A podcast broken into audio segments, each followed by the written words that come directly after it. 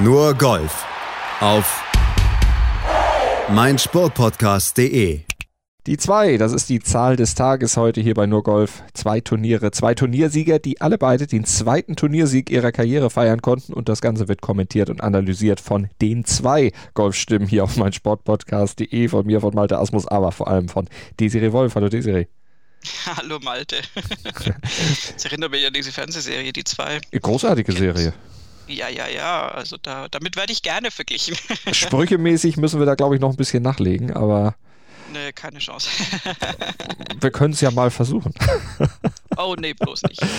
Lass uns mal beim Golf bleiben. Wir lassen unseren Podcast einfach von Rainer Brandt nachsynchronisieren. Ich glaube, das könnte was werden. Die Älteren werden jetzt wissen, wovon wir reden. Die Jüngeren werden denken, was haben die alten Leute da jetzt wieder zu quatschen. Lass uns über Golf reden. Ich glaube, damit fahren genau. wir dann vielleicht doch besser. Lass uns zuerst ja auf die oder in die Dominikanische Republik gucken. Corala Punta Cana Resort and Club Championship. Zum dritten Mal wurde sie ausgetragen. Jetzt werden wir von der 2 oder der 2 dann doch ein bisschen untreu, denn jetzt kommt die 3 zum Einsatz. Also zum dritten Mal dieses Turnier ausgetragen. Zum dritten Mal war es am Ende der 54 Lochführende, der im Clubhaus jubeln durfte. Und zum dritten Mal beendete der Sieger das Turnier mit einer Minus 18.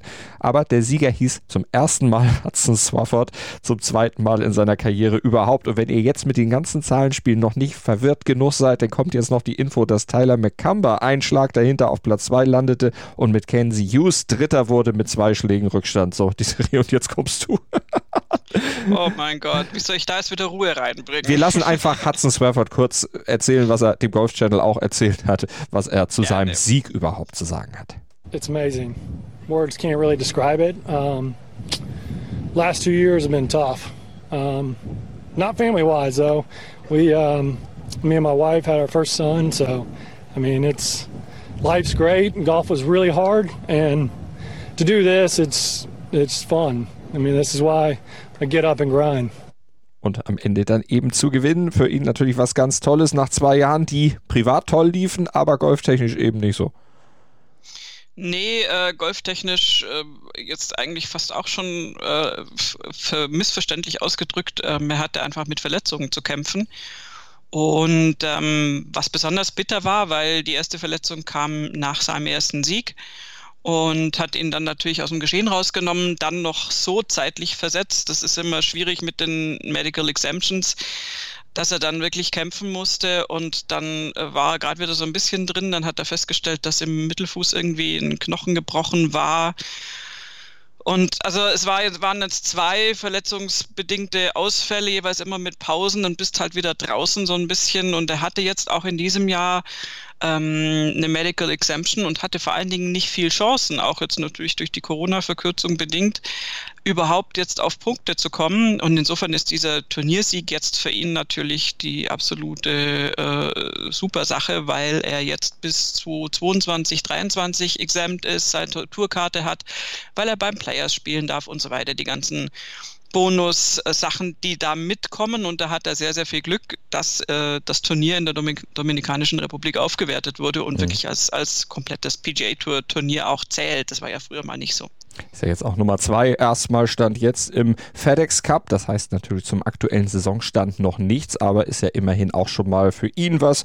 Kann ein Foto von machen und dann erstmal einrahmen. Aber er hat sich diesen Sieg auch wirklich verdient. Vier Runden unter 70, vier Runden unter Paar. Da ist er der Einzige im Feld, dem das gelungen ist. 65, 67, 69, 69. Und den Sieg hat er letztlich ja auf dem letzten Drücker geschafft. An der 16 hat er noch einen Schlag verloren gehabt. Dann ging es zu 17 und über die hat er beim Golf Channel auch berichtet. Uh, it's kind of like the shot seven, on 17 at uh, PJ West when I won. I mean, I just told myself, I actually hit two good shots on 16, really, and hit a great putt, and I was kind of bummed out. I was just like, man, you got to step up and you just got to hit a good, good flighted six iron, and I've done it a hundred thousand times. I love hitting that golf shot, and man, it was it was a good one and an even better putt. Bei ihm ist die 17 positiver besetzt, offensichtlich als bei Martin Keimer. Uh. Offensichtlich, ja, war jetzt allerdings auch äh, ein bisschen eine andere 17. Ich meine, das hat er wirklich sehr, sehr gut gemacht. Ich war sehr gespannt, dass er da an der 17 stand. Und dann hat er da ein Sechser-Eisen genommen, so mit so einem, ja, Dreiviertel Schwung wird das gewesen sein das wirklich ganz wunderschön auf so ein tiefer liegendes Grün gezimmert und an die Fahne gelegt und dann auch den jetzt, äh, es war kein Tap-In, also war schon noch ein Birdie-Putt, der auch erst gemacht werden muss und als er den dann reingemacht hat, hast du gesehen, da kommt die Faust und das war eine ganz wichtige Wende, weil Hudson Swafford hat losgelegt wie die Feuerwehr auf den ähm, Front Nine hat da wirklich super, super schön äh, Birdie 3, Eagle 4, Birdie 7, Birdie 8, alles schick gespielt und äh, auf den Back 9 auf der 13 hat er dann tatsächlich ähm, das erste und einzige Double Bogey gespielt. Und äh, zeitgleich dazu sind die anderen Spieler ähm, so ein bisschen aufgetaut und rangekommen. Und ähm, dann noch das Bogey auf der 15 dazu, du hattest gerade eben schon von gesprochen, führte dann dazu, dass er an der 16 oder an der 17 dann in geteilter Führung nur noch lag. Und dann war natürlich die Meute auf einmal dran und dann hast du noch zwei Löcher. Und da kann dann letztendlich alles passieren. Und mit diesem Birdie an der 17 hat er wirklich ganz klar gezeigt, hey Freunde, das ist jetzt erstmal meins und hat das dann ja auch auf der 18 mit einem wirklich nicht einfachen Paar-Putt, den er sich da noch gelassen hat, dann letztendlich äh, zementiert, dass mhm. er diesen Turniersieg holt. Und dieser Papa dann der 18, das war auch nochmal eine Leistung, den musste er auch erstmal reinmachen. Und über den hat er natürlich auch gesprochen beim Golf Channel. I just hit it solid. Um, I've been putting beautifully all week. Um, hitting a lot of good putts. Obviously, a couple on the back nine that just burn the edges. Um, but I putted great on the front, putted good all week. And Kyle just said, just hit one last solid putt and you never know. I mean, the first putt I thought I hit pretty hard, but it started bouncing kind of like some of my chips on the back nine, just hitting and stop. But uh, it was uh, it was a solid putt and went right in. Und brachte ihm am Ende den Sieg. Putting, hat er gesagt, gut in der ganzen Woche. 108 Putts hat er gebraucht, aber wenn wir mal auf die anderen Statistiken gucken, das war generell eine wirklich starke Woche, schlägt sich ja auch in den Zahlen der Rundenergebnisse nieder. Ich habe sie vorhin schon zitiert, aber gucken wir mal auf die Statistiken. 44 von 56 Fairways getroffen, 51 von 72 Greens in Regulation, wie gesagt 108 Putts und 15 von 21 erfolgreichen Scrambling-Versuchen. Ja, ich meine, du kriegst da natürlich nicht, nicht eine minus 18 auf dem Platz, wenn, wenn du da nicht halbwegs dein Spiel zusammen hast. Und bei ihm war es tatsächlich auffallend, der hatte auch eine wirklich gute Percentage mit äh, Greens in Regulation mit äh, 66 Prozent, also zwei Drittel, ziemlich genau zwei Drittel, 66,67 Prozent. Und ähm, insofern hat er da wirklich das Gesamtpaket gut zusammengehalten. Ohne das Patten geht's nicht, aber nur mit Patten geht's halt auch nicht. Das ist so ein äh, ganz, ganz lahme Analyse, die man da machen kann. Und ähm, wir werden auf der European Tour gibt es einen Spieler, der tatsächlich äh, Ausfälle hatte, der da auch gar nicht weit vorne ist, ähm, bei dem das dann tatsächlich so war, dass sein Eisenspiel zum Beispiel nicht, nicht wirklich gut funktioniert hat. Und dann hilft dir natürlich das Driven und das Putten nichts, wenn es in der Mitte nicht, nicht äh, richtig äh, funktioniert. Insofern ähm, ist es wichtig für Swafford, dass er da alles äh, drauf hat. Und der war ja auch wirklich, der war schon Weltrangliste Nummer 70 oder sowas mal. Also dann um die Zeit seines ersten Sieges rum und ist dann eben wieder komplett rausgefallen. Und wenn es schafft, jetzt verletzungsfrei zu bleiben, kann er sich da vielleicht weiter oben wieder einnisten und jetzt auch mal konstant gut spielen, ohne dass ihm eine Verletzung da dazwischen kommt. Da drücken wir ihm natürlich die Daumen, dass es dann so weitergeht, dass er da vor allen Dingen dran anknüpfen kann und mit dieser Sicherheit, dieser Arbeitsplatzsicherheit und vor allen Dingen auch der Gewissheit, dass er ja 2021 zum Beispiel das Masters spielen darf, nach Kapalua darf, zum Tournament of Champions, The Players und auch das PGA Championship absolvieren darf, dann entsprechend ja, sich weiter konsolidieren kann auf der Tour. Tyler McCumber, der zweite, über den müssen wir natürlich auch noch sprechen, mit einer minus 17 am Ende ins Clubhaus gekommen, eine Runde über 70 71, eine 71 auf der zweiten Runde. Das hatte ihn dann die Führung, die er ja nach der ersten Runde noch Co. inne hatte, dann gekostet. Aber insgesamt muss man auch sagen, starkes Ergebnis bei dem Turnier, bei dem er 2018 sein PGA Tour Debüt übrigens als geteilter 19. gefeiert hat. Und das war bis dato auch seine beste Leistung. Jetzt hat er sie getoppt. Ja, also hat auch eine wirklich tolle Schlussrunde gespielt, muss man sagen. Ähm, sechs Birdies, kein Bogey, ähm, ist, ist immer super. Also kam in der 66 rein und hat damit äh, noch Mackenzie Hughes überholt, den Kanadier der eigentlich da aussichtsreich lag, aber dann auf der 18 das gemacht hat, was zum Beispiel Swafford vermieden hat, nämlich das Bogey gespielt hat. Und dadurch haben die dann noch Plätze getauscht und hat Tyler McCumber ihn noch überholen können. Ja, also Tyler McCumber hat eine sehr, sehr gute Performance da gezeigt. Ähm, ist tatsächlich diese 71, äh, ist ja jetzt kein Riesenausfall, aber kostet dich dann die, da unter Umständen den Sieg. Ich finde es eh witzig, dass das seit drei Jahren immer die minus 18 die Sieg, ja. äh, das Siegergebnis ist. Das ist wirklich eine sehr nette Statistik. Und dann ist halt ein Schlag zu wenig, aber er hat am, am Finaltag alles getan, was er konnte und hat äh, auch an der 18 einen Birdie gespielt, was jetzt wirklich nicht so vielen gelungen ist. Insofern ähm, muss man da gucken, wie der sich jetzt ähm, weiter schlägt und weiterentwickelt. Mackenzie Hughes wird ein bisschen enttäuscht sein, äh, könnte ich mir vorstellen, weil der hat mit der 70 von den dreien erst die schlechteste Finalrunde gespielt und der hatte einfach zu viel auf und ab. Ich meine, der hatte auch auf den Front Nine drei Birdies und einen Eagle schon gespielt, aber halt noch zwei, zwei Bogies dazu. Und auf den Back Nine dann nur ein einziges Birdie und ähm, zwei Bogies, eins davon auf der 18. Das ist natürlich dann echt ein bisschen schade. Also der hatte um die 14, 15, 16 rum eben auch noch Siegchancen und hat sich dann letztendlich abhängen lassen von den beiden, die jetzt vor ihm platziert sind, gutes Turnier, um Gottes Willen, aber also bei Mackenzie Hughes würde ich mal unterstellen, dass er da ein bisschen enttäuscht ist von seiner Performance. Aber sein Ergebnis insgesamt bei diesem Turnier kann sich sehen lassen. Zum zweiten Mal dabei, zweite Top 10 oder Top 3 Platzierung sogar. 2019 war er geteilter Zweiter, jetzt geteilter Dritter. Also insgesamt ist das offensichtlich eins seiner Lieblingsevents auf der Tour. So muss man es vielleicht dann zusammenfassen. Ja, ja, also das äh, ist sowieso, also das noch ganz kurz als Nachtrag, das ist natürlich ein wunderschöner Golfplatz. Ja. Ähm, Gerade hier in München war ja ein äh, sehr sommerliches Wochenende, äh, Ironie aus. Also äh, im, im, strömenden Regen und wenn man dann gesehen hat, wie die da natürlich äh, auf einem Bilderbuch Golfplatz mit äh, blauem Meer, blauem Himmel, grünem Gras irgendwie gespielt haben, da hat man schon so ein bisschen Fernweh gekriegt. so hier kurz vorm Winter.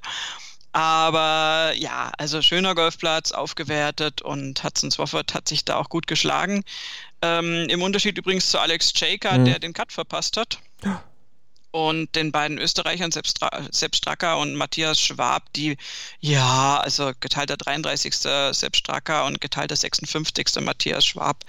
Stracker hat gut angefangen, dann leider stark nachgelassen. Ja. Ähm, Schwab ja, hatte auch zwei gute, zwei schlechte Runden. Das war jetzt nicht so berühmt.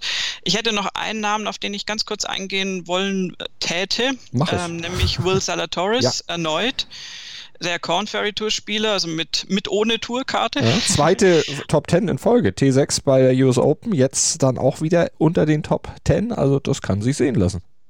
Ja, also Hammer Performance ist ein wirklich ganz junger Typ und ähm, hat auch eine makellose Schlussrunde gespielt, spielt erstmal vier Birdies auf den Front Nine und dann nochmal drei Birdies inklusive an der 18 auf der Back Nine.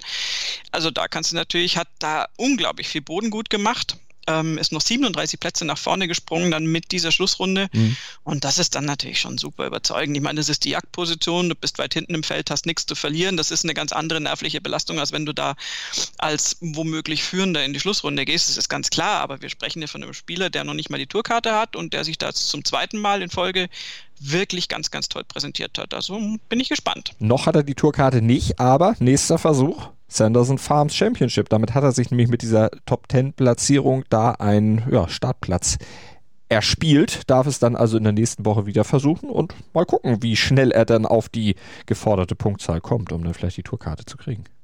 Ja, kann ich mir durchaus vorstellen. Und ich meine, also selbst wenn es jetzt äh, sozusagen zahlenmäßig oder regularientechnisch nicht zwingend drin wäre, solange das jetzt keine Turniere mit, mit irgendwie Major oder WGC vor allen Dingen Vorgaben sind, äh, würde ich jederzeit Salatoris da einladen, egal mhm. wie, wie die ganz genauen Zahlen sind, weil du natürlich da einen spektakulären jungen Spieler irgendwie featuren kannst. Insofern. Ah auch nächste Woche übrigens dabei, Aniban Lahiri, geteilter Sechster jetzt geworden in der Dominikanischen Republik. Seine erste Top 10 seit 2018, seit der Mayakoba Golf Classic. Da war er geteilter Zehnter. Du hattest ja letzte Woche da bei der Einstimmung auf dieses Turnier auch schon gesagt, so die Plätze sind ein bisschen vergleichbar. Das scheint Aniban Lahiri gelegen gekommen zu sein. Vielleicht hat er gedacht, er ist auf dem falschen Platz. Nein, ähm, Aneban Lahiri ist ein Spieler, der tatsächlich so ein bisschen in einem Tief steckt ähm, der eine sehr, sehr gute Phase hatte und dann so wieder leider aus dieser Phase äh, verschwunden ist. Und äh, dass der Riesenpotenzial hat, steht außer Frage, hat es aber jetzt wirklich dauerhaft in letzter Zeit nicht abrufen können. Und das ist ein schönes Zeichen, wenn er da jetzt ähm, vorne auftaucht. Das ist halt auch immer der Unterschied. Also er hat halt auf der European Tour wirklich sehr, sehr, sehr gut gespielt.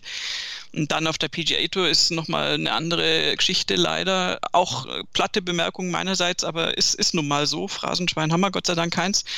Und ähm, dem wird sehr, sehr gut tun, dass er sich da jetzt in die Top 10 oder Top 6 gespielt hat und, und da auf einem ihm offenbar ähm, kommoden Platz entsprechend jetzt auch äh, gut performt hat. Und das, das brauchst du als Spieler immer wieder mal, so ein Erfolgserlebnis.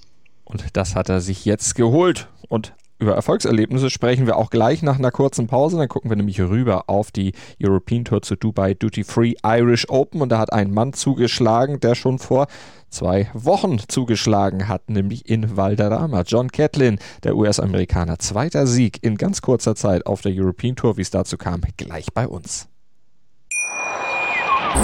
Schatz, ich bin neu verliebt. Was? Da drüben. Das ist er. Aber das ist ein Auto. Ja, eben. Mit ihm habe ich alles richtig gemacht. Wunschauto einfach kaufen, verkaufen oder leasen. Bei Autoscout24. Alles richtig gemacht. Nur Golf auf mein Sportpodcast.de mit dem Blick auf die Dubai Duty Free Irish Open Gelgorm Spa and Golf Resort in Nordirland und der Sieger heißt auf der European Tour schon wieder John Catlin. Nach Valderrama jetzt also auch in Nordirland erfolgreich. Der US-Amerikaner gewinnt das Turnier mit minus 10. Zwei Schläge vor Aaron Ray aus England und drei Schläge vor den geteilten dritten Maverick Endcliffe und Jas Janne Watananont aus Thailand. Und ja, lassen wir doch zunächst mal den Mann einfach selbst zu Wort kommen. Catlin über seinen Endspurt, der ihm am Ende dann auch den Sieg gebracht hat und bei dem er eigentlich kaum aufs Leaderboard geguckt hat. Yeah, I knew I was. I knew. I knew I was one back, standing on 15T. Um, I think there's a leaderboard over there on the left, and I saw it, and uh, so I knew. I knew where I, I knew where knew where I stood, and I knew I needed to do, and it was nice to be able to execute it, especially there on 18. Like I knew I had to go for that green and two. You know, I was thinking about I was thinking about laying up. It was it was gonna it was gonna have to be a really really well hit three wood under these conditions, and uh, I was like, nah, I gotta I gotta hit it. And so to be been able be able to execute that under under that kind of pressure, you know, my hands are still kind of shaking a little bit, uh, was very nice. So doll kann es ja nicht gezittert haben, aber manchmal zahlt sich Risiko einfach aus. Ja, also er hat da auch äh, wirklich eine gesunde Vorbereitung ähm, gemacht, also sich Zeit genommen und den Schlag, also den zweiten Schlag auf der 18, um den geht's ja jetzt wirklich äh, gut besichtigt, in Anführungszeichen. Ähm, war aber auch echt ein Hammerschlag. Es war auch eine ganz coole Reaktion von ihm, weil er hat dann ausgeführt und ist dann also wie so ein Walk-in-Putt eigentlich in den Gang fast gefallen. Also du hast so richtig, er ist so den Ball richtig so mit Energie noch hinterher und hat sehr schnell gemerkt, oh, der war jetzt gut. Er hat dann auch Be Good, Be Good noch irgendwie hinterher äh, gemummelt äh, oder gesagt. Und der war dann auch gut, der war Mitte grün, das war dann die Chance aufs Eagle, also jetzt keine besonders äh, schlagkräftige Eagle-Chance, aber klar, mit zwei Putts hast du da einen Birdie. Und dann hast du mal eine Marke im Clubhaus. John Catlin war ja nicht im Schlussflight ähm, konnte damit aber eine Marke setzen mit der minus 10 und an die war, würde dann schwer ranzukommen sein. Und der Leidtragende war jetzt letztendlich Aaron Rye, der ähm, einfach keine gute Schlussrunde gespielt hat, eine Paarrunde mit einer 70 gespielt hat und äh, immer so äh, Ausgleichspaare hatte, also Paare mit 2a jetzt. Mhm. ähm, der hat gleich mal mit einem Bogey angefangen, was natürlich ein schlechter Start ist, gleich ausgeglichen mit einem Birdie dann lang nur noch Pars gespielt, dann hat auf den Back 9 Birdie an der 10, Bogey an der 11 gespielt, was war wieder auf 0, dann hat er Birdie an der 17 gespielt, das war ein Moment, da war Catlin durch an der 18, man wusste eigentlich, und also keine Ahnung, ob Aaron Riders in dem Moment wusste, aber man wusste, wir wussten alle, minus 10 gilt zu schlagen. Und er hat sich auf minus 9 dann rangespielt, ähm, mit einem wirklich überzeugenden Birdie auf der 17. Ähm, und dann kam die 18 für Rye und da hat er dann das gemacht, was du eben auf gar keinen Fall machen darfst. Und das hat den Schlag von Catlin dann im Nachhinein auch wahnsinnig aufgewertet. Der hat nämlich auch natürlich versucht, musste er ja, das Grün mit dem zweiten Schlag zu erreichen und irgendwie ein Birdie dann hinzukriegen. Ähm, hat den Schlag nach links verzogen und lag fiesest im Rough. Mhm. Und das war wirklich eine äh, ganz, ganz furchtbare Lage. Hat das, äh, hat da mit, mit größter Energie dann draufgehauen, hat den Ball nur so naja, es waren nicht ein paar Zentimeter, wie der Kommentator gesagt hat. Da habe ich nur gedacht, also das ist jetzt auch wieder übertrieben, aber lass es ein Meter gewesen sein und halt wieder ins Rough und wieder in der schlechten Lage. Das Ganze führte dann letztendlich zu einem Bogey an der 18 und damit war das natürlich dann ums Eck und war dann zwei Schläge sogar hinter Catlin. Hatte noch Glück, dass er trotzdem noch als alleiniger Zweiter daraus kam.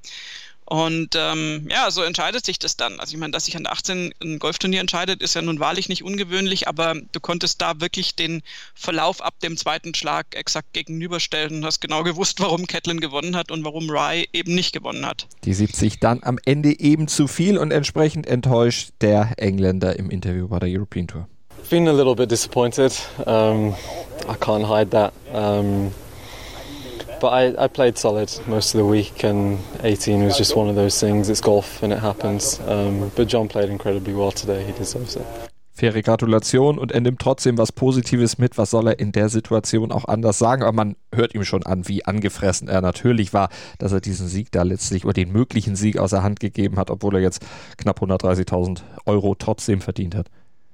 Ja, aber das ist, äh, da, darum geht's dann in dem Moment nicht. Ich meine, das kannst du vielleicht zwei Tage später dir dann zur Relativierung oder zur Aufmunterung sagen, hey, gab er doch trotzdem Kohle, aber der hatte den Sieg vor Augen und der hatte eine viel, viel bessere Ausgangsposition als Catlin. Der ist als Führender in die Schlussrunde gegangen und Catlin kam ja von, von hinten, von der Acht also vom achten Platz äh, vor, vor der Sch Schlussrunde und insofern war das einfach schade und ich meine, im Lauf dieser Schlussrunde waren einige Spieler dran und hatten wirklich Chancen, sich da ähm, in, in die Führung zu spielen, haben sich auch in Führung gespielt. Ähm, einer davon zum Beispiel Janewata Nanont, wie du schon auch gesagt hattest. Mhm. Ähm, der ja übrigens mal ein Jahr in einem buddhistischen Kloster verbracht hat, finde ich, finde ich eine sehr, sehr interessante Lebensgeschichte. Und ähm, bei ihm war es dann tatsächlich so, äh, dass der dann in Führung gegangen ist zeitweise und ähm, also so also, um die elf rum muss das gewesen sein. Und ähm, dann, nee, Quatsch, gar nicht wahr. An der, hat er an der 12 ein Bogie gespielt, an der 13 wieder ein Birdie. Und dieses Birdie an der 13 war wirklich toll. Und dann hat er die 14 gespielt und Paar 3 und hat da den Abschlag ins Wasser gehauen, was super schade war, was übrigens ein Flight-Kollege sogar noch nachgemacht hat. Und ähm, und da war dann irgendwie so ein bisschen der, der, der Fluss dann raus. Bei ihm hat er nochmal ein Bogie gespielt an der, an der 16. Also da war er dann irgendwie geschlagen, eigentlich schon an der 14. Mhm. Und ähm, der Spieler, den ich vorhin schon mal angeteasert hatte, das war Oskar Lengten, ein schwedischer, noch nicht so bekannter Spieler, der eben genau dieses unvollständige Paket hatte. Der hat eigentlich coole Drives geschlagen. Der hat auch immer wieder sich gerettet mit Putts und äh, gerettet, wenn man seine Scorekarte sieht. Ich meine, da waren immerhin auch fünf Bogies dabei. Ähm, aber da hat einfach das Gesamtpaket nicht gestimmt und der ist dann zusammen mit Lagergren auf einem geteilten Fünften gelandet. Ähm, und so, also insgesamt hatte dann Rye zumindest diesen ganzen Verfolger-Cluster äh, hinter sich gelassen, aber Catlin hat da also ganz klar, das siehst ja auch äh, über den Tag verteilt, natürlich nur ein Bogey an der 13 und dann drei Birdies auf den letzten vier Löchern. Ich meine, das ist genau die Performance, die es braucht, um am Sonntag dann ein Turnier zu gewinnen. Fertig aus.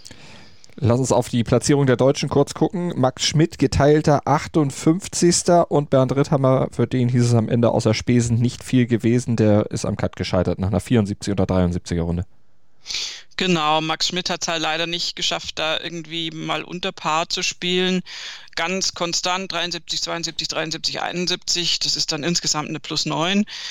Ähm, ja, äh, hat jetzt irgendwie offensichtlich da auch nicht so richtig zu dem Platz gefunden mhm. oder das Rezept gefunden, da irgendwie tiefer zu gehen in den Runden. Und bei Ritthammer war es dann leider klar mit 74, 75, der war plus sieben und hat da dann den Cut nicht erreicht, der, der immerhin bei plus sechs, also bei plus fünf gewesen wäre. Mit plus sechs bist du dran gescheitert. Ja.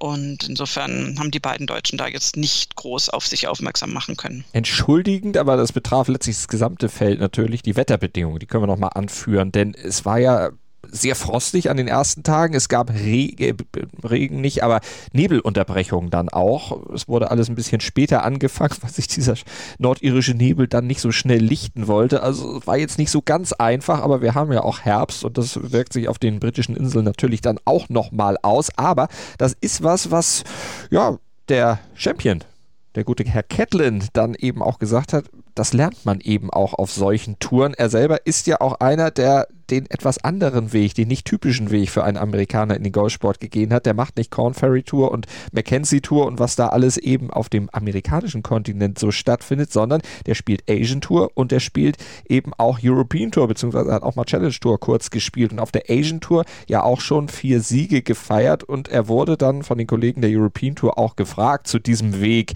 den er dann gegangen ist, ob der ihn ja besonders irgendwie qualifiziert hat oder ihm was Besonderes gebracht hat. Und hat er das gesagt. Being able to play in all all kinds of conditions, all different kinds of weather.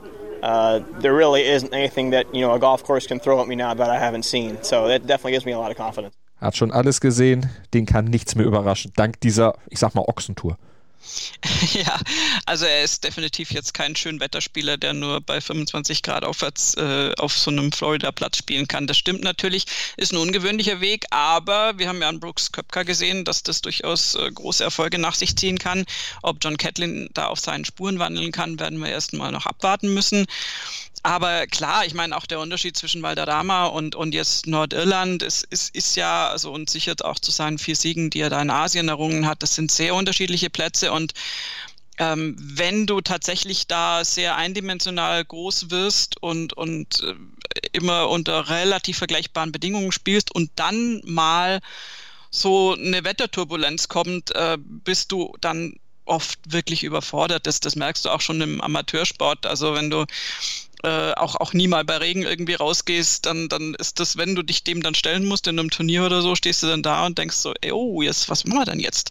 Und diese Eventualitäten, die versucht John Catlin auszublenden, beziehungsweise zu besiegen und ähm, ja, also drei Turniere, zwei Siege, das ist schon mal eine ziemlich ordentliche Bilanz für das, was jetzt gerade kürzlich hinter ihm liegt.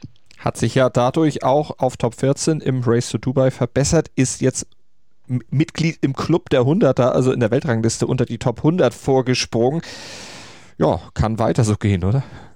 Ja, das nächste Ziel werden dann die Majors sein und da, äh, also er wird da natürlich sich auch mal in, in so Turnieren beweisen wollen, die eben ein reglementiertes Teilnehmerfeld haben und ähm, da, ja, das ist jetzt die nächste mhm. Anlaufstation. Also wenn er diese Form jetzt weiter behält und diesen Mut, weil die, die, die Performance, die er da gezeigt hat, ist einfach gut. Also ich habe dann aus der Erfahrung mit dem Keimer-Duell auch in Valderrama heraus als er dann so auf den Backline war und das dann so anfing, richtig gut zu laufen, habe ich mir gedacht, oh wow, wow, jetzt müssen sich die anderen aber warm anziehen. Also das hast du ja dann auch schon so als, als Ruf dann auch, dass du einer bist, der das durchzieht und der da schon zwei Turniersiege hat. Also das ist ganz, ganz wichtig für seine Psyche, ist aber auch vielleicht ab und zu für seine Mitspieler dann so, dass sie sagen, ach nee, der schon wieder so ungefähr, weißt du? Und dann ja. hast du noch, noch ein äh, Plus auf der Gegenseite und und das, ähm, also da ähm, kann man wirklich gespannt sein, aber der, der hat mir jetzt gut gefallen, der hat da wirklich mutig gespielt und, und das ist das, was du da sehen willst und